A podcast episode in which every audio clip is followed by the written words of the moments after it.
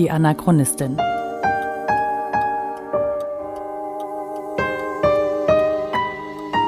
Ein Podcast über die Lebensgeschichte des Widerstandskämpfers Theo Hespers und seiner Nachfahren. Folge 14. Melik. Von Onkels, Schlägern und Eiern.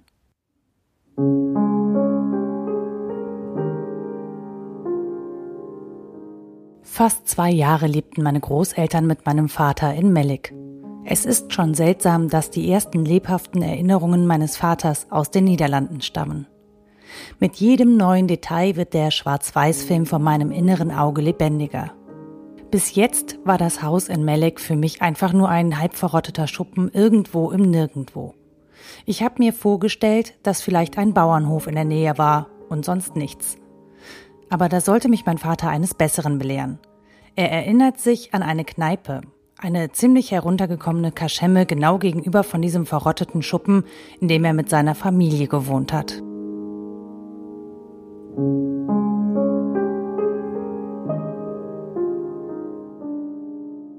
Den Holländern ging es um 1933 herum kaum besser als den Deutschen.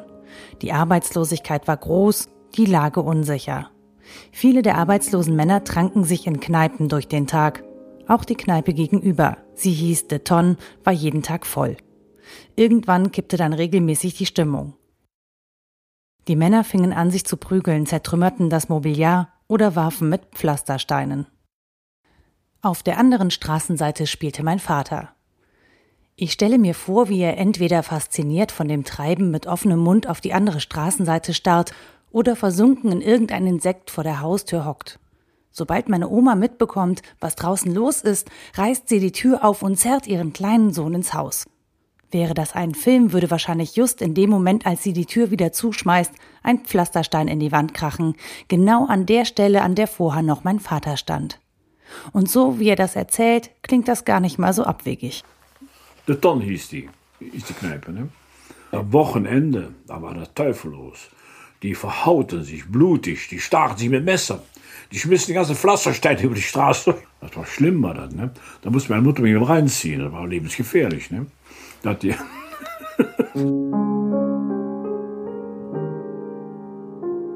Er lacht laut und herzlich, als er das erzählt.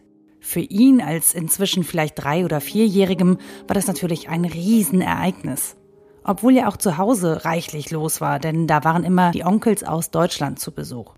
Er nennt sie bis heute Onkels, so als wäre er, wenn er das erzählt, wieder erst drei Jahre alt. Und dann leuchten seine Augen. Er fand es toll, wenn so viele Menschen da waren. Ich nehme an, als einziges Kind unter lauter Erwachsenen stand er ordentlich im Mittelpunkt. Und weil er oft davon erzählt, dass sie ihn einen Ruppsack nannten, nehme ich an, dass er ein ziemlich vorlautes kleines Kerlchen war. Das dürfte die Jungs ordentlich amüsiert haben. Häufig blieben die Freunde meines Großvaters auch über Nacht. Dann wurde morgens zusammen gefrühstückt. Bei einer dieser Frühstücksgelegenheiten kam dann wohl mal wieder das, sagen wir, impulsive Temperament meiner Großmutter zum Ausdruck. Mein Vater erzählt, dass sie zu mehreren an einem Tisch saßen. Mit dabei war Max Beretz. Damals war er ein junger Kerl mit großen Ohren, einer großen, krummen Nase, dunklen, schelmischen Augen, dichten Augenbrauen und üppigen, dunklen Locken. Mein Vater erinnert sich, dass sein Vater mal wieder leicht genervt war. Wir veraßen natürlich morgens. Meine Mutter, die, die konnte ja eigentlich ja nichts. Die hat ein tolles Maul und konnte manchmal tolle Sachen erzählen. Auch lügen, bis geht nicht mehr. Ne? Und dann wurden scherzig, man waren so junge Leute. Wir aßen morgens Eier, die konnte nicht mal mit Vater ärgern. Sie konnte richtig, nicht richtig Kaffee kochen. Die konnte keine Eier kochen, die waren meist viel zu weich. Ne? Und dann eines Tages, ich weiß nicht warum, saß man am Tisch, aßen da morgens Frühstück, Sonntag, weiß ich nicht. Da nahm sie sich spontan ein Ei und schlug das dem Max auf den Kopf. Mein Vater weiß nicht genau warum, aber ich kann mir gut vorstellen, dass es ein Witz über die nicht vorhandenen Kochkünste meiner Oma war, der sie zu dieser Aktion hingerissen hat. Und diesen Witz hat vermutlich ausgerechnet Max gemacht. Und um sich für diese Unverschämtheit zu rächen, hat meine Oma sich ein Ei genommen und es Max auf seinem Kopf kaputtgeschlagen. Mitten in die dichten, dunklen Locken. Am Ende mussten wahrscheinlich alle lachen. Außer meinem Vater der fand das überhaupt nicht lustig. Ich war, ich fand das nicht so gut. Ich fand das gar nicht so gut. Ich mochte den Max. Ich fand das eine Aggression von ihr. Ja? Meine Mutter lacht natürlich wie verrückt. Der Max, der konnte nicht anders, lachte denn auch. Ich hingegen mag die Geschichte sehr. Sie lässt meine Großeltern lebendig werden und auch ihre Freunde. Ich sehe sie alle zusammen vor mir am Frühstückstisch. Ich höre das Wasser auf dem Herd brodeln, rieche den schlechten Kaffee, fühle förmlich den alten Holztisch unter meinen Fingern, an dem sie gesessen haben und höre das fröhliche Gemurmel und Geplapper von Menschen, die sich einfach gerne mögen. Es hat etwas sehr Friedliches, familiäres und Warmes. Und es lässt mich das Ende der Geschichte vergessen. Es zieht mich völlig hinein in eine Zeit, in der wahrscheinlich noch die Hoffnung bestand, dass man etwas ändern kann, in der die Bedrohung sich erst erahnen lässt, ein dunkler Schatten in der Zukunft. Außerdem erzählt es auch etwas über das Verhältnis meiner Großeltern untereinander natürlich.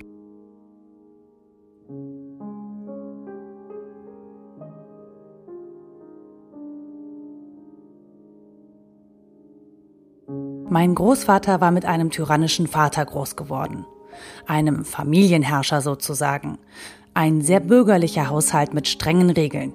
Ganz anders meine Großmutter, die aus einer Arbeiterfamilie stammte. Eine junge Frau mit derbem, trockenem Humor, die nicht nur impulsiv, sondern auch ziemlich ungehemmt war. Die engen Grenzen, in denen mein Großvater aufwuchs, interessierten sie nicht. Sie machte das, wonach ihr der Sinn stand. Das war manchmal lustig manchmal aber auch ganz schön gefährlich. Dass die zwei zueinander gefunden haben, wundert mich gar nicht. Allerdings kann ich mir gut vorstellen, dass ihre lebhafte und fast unberechenbare Art meinem Großvater durchaus Kopfschmerzen bereitet haben. Unberechenbarkeit und Eigensinn sind nicht gerade die Qualitäten, die einen ruhig schlafen lassen, wenn es darauf ankommt, vorsichtig zu sein und umsichtig zu handeln. Aber da sind wir ja noch nicht. Noch sind wir in Melik.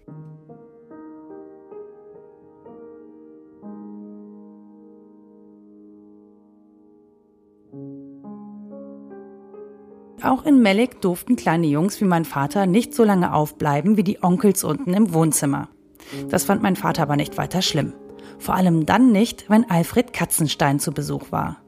Alfred kam ebenfalls aus Mönchengladbach und war ein jüdischer Kommunist. Der war nicht nur vernarrt in meine Großmutter, sondern auch in meinen Vater.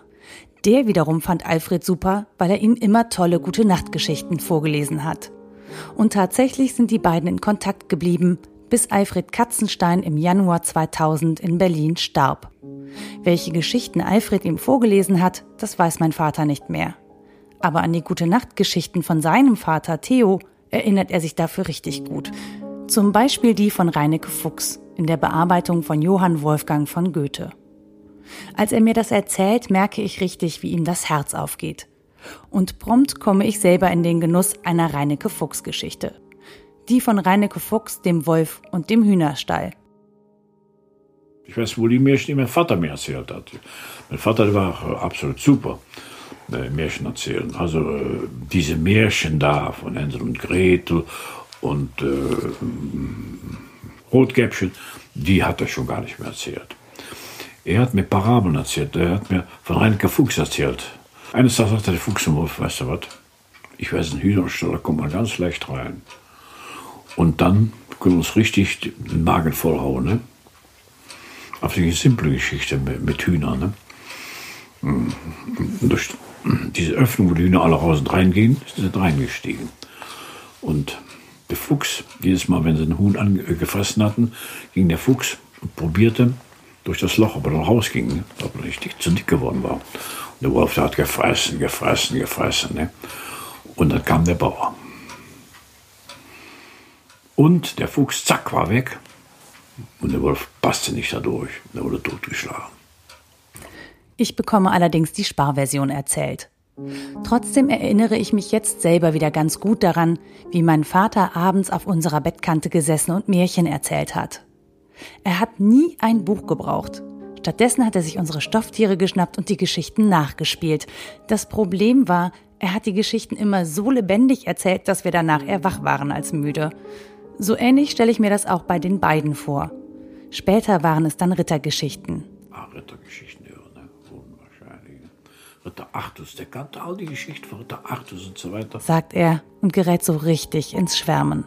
An die Artus-Saga erinnert er sich noch besonders gut. Und an die Geschichte von den Heimonskindern, von der ich noch nie was gehört habe.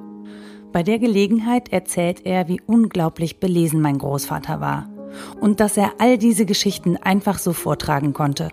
Das hätte ich sehr gerne erlebt. Denn auch wenn ich in viele mit meinem Vater hadere, er ist ein wirklich großartiger Geschichtenerzähler. Und wenn selbst er ins Schwärmen gerät, wie gut muss dann erst mein Großvater gewesen sein? So sehr ich es mir wünsche, ich werde es nicht erfahren. Aber es rührt mich zu sehen, wie mein Vater es genießt, sich daran zu erinnern. Dann wird aus dem 84-Jährigen neben mir wieder ein Kind mit leuchtenden Augen. Augen, durch die ich immerhin einen klitzekleinen Blick in die Vergangenheit werfen kann. In das Leben meiner eigenen Familie.